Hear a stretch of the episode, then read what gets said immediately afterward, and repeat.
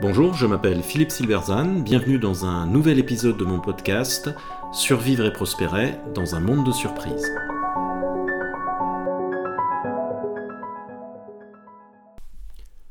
Le syndrome du canard ou comment les organisations en déclin s'habituent à la médiocrité. Les entreprises s'effondrent rarement d'un seul coup. L'effondrement n'est presque toujours que la phase visible d'un déclin qui a commencé longtemps avant et s'est développé de façon insidieuse. Comme la fameuse grenouille qui ne réagit pas quand la température de l'eau dans laquelle on l'a mise augmente, cette lenteur rend plus difficile la réaction. Les signes de déclin semblent disparates et il est difficile de les relier pour brosser un tableau d'ensemble permettant une prise de conscience du danger. Au cœur de cette difficulté se trouve le silence sur la situation et l'acceptation tacite de la médiocrité de la performance.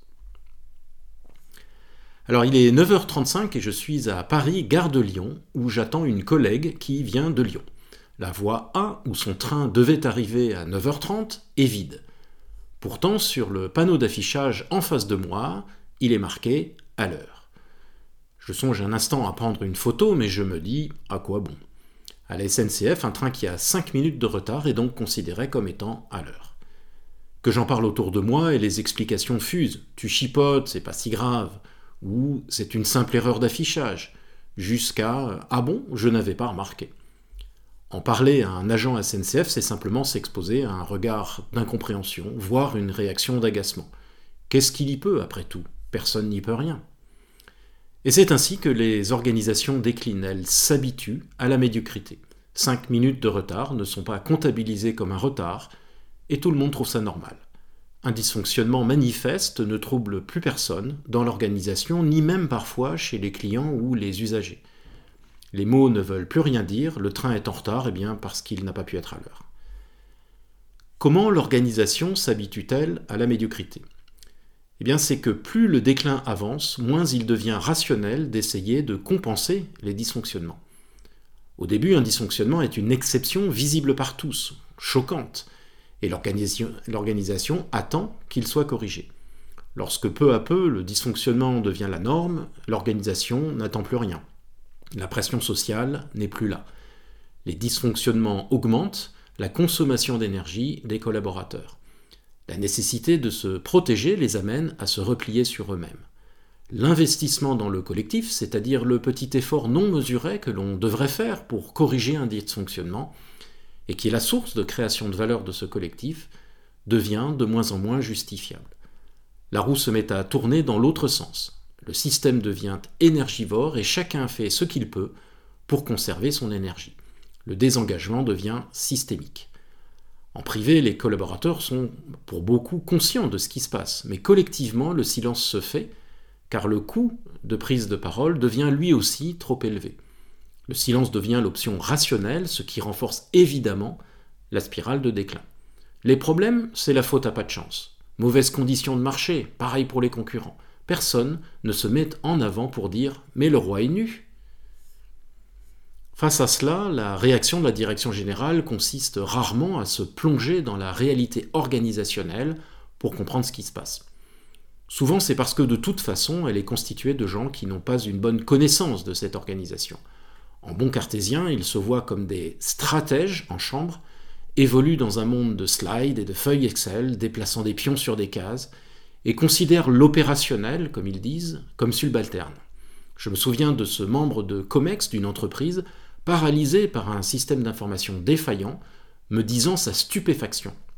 Pour nous, c'était un problème simplement opérationnel qui ne concernait donc pas le COMEX, qui doit s'occuper de la stratégie. Incapable de saisir la réalité organisationnelle, la direction tente alors à se réfugier dans de grands discours visionnaires et abstraits ou, ces derniers temps, sociétaux, essayant de faire illusion.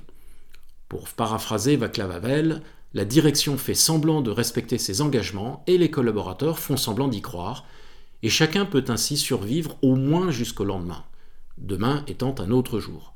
Mais cette fuite contribue évidemment à aggraver les problèmes. Le fonctionnement de l'organisation devient alors une sorte de jeu de chaise musicale où chacun essaye de sauver sa peau.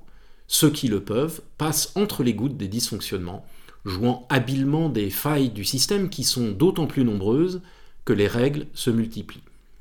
La pression du réel retombe sur ceux qui ne peuvent pas passer la patate chaude à d'autres, les assistantes qui sont en général les dernières à baisser les bras, et ceux qui sont en contact avec les clients ou dont le résultat est plus facilement directement mesurable, les commerciaux, les agents de centre d'appel, c'est pour cela qu'on les met le plus loin possible du siège, ou à la SNCF, les contrôleurs.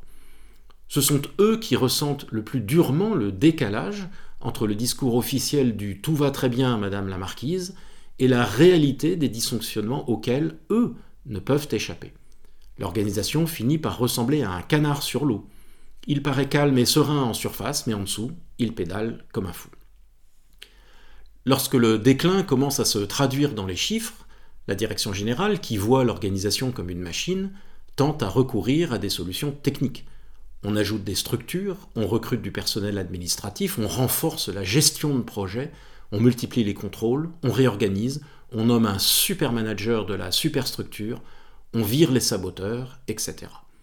Ce faisant, on alourdit l'ensemble, on augmente la consommation d'énergie et on renforce donc le désengagement.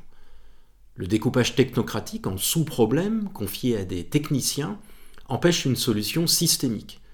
Les indicateurs de performance sont également développés et eux aussi masquent la nature systémique du problème. Ou plutôt ils ne pointent sur aucune causalité, ce qui est normal, car ils encouragent une vision simpliste d'un problème complexe. Nous perdons des clients, imposons un recrutement de 10% supplémentaire l'année prochaine à nos commerciaux. Bouton numéro C4, case de gauche, et voilà on s'acharne sur le thermomètre sans essayer de comprendre d'où vient la fièvre. La dérive, qui consiste à toujours pouvoir trouver quelques indicateurs satisfaisants que l'on va mettre en avant, ne tarde évidemment pas à se produire. Rien n'est plus facilement manipulable que des indicateurs de performance par la technostructure.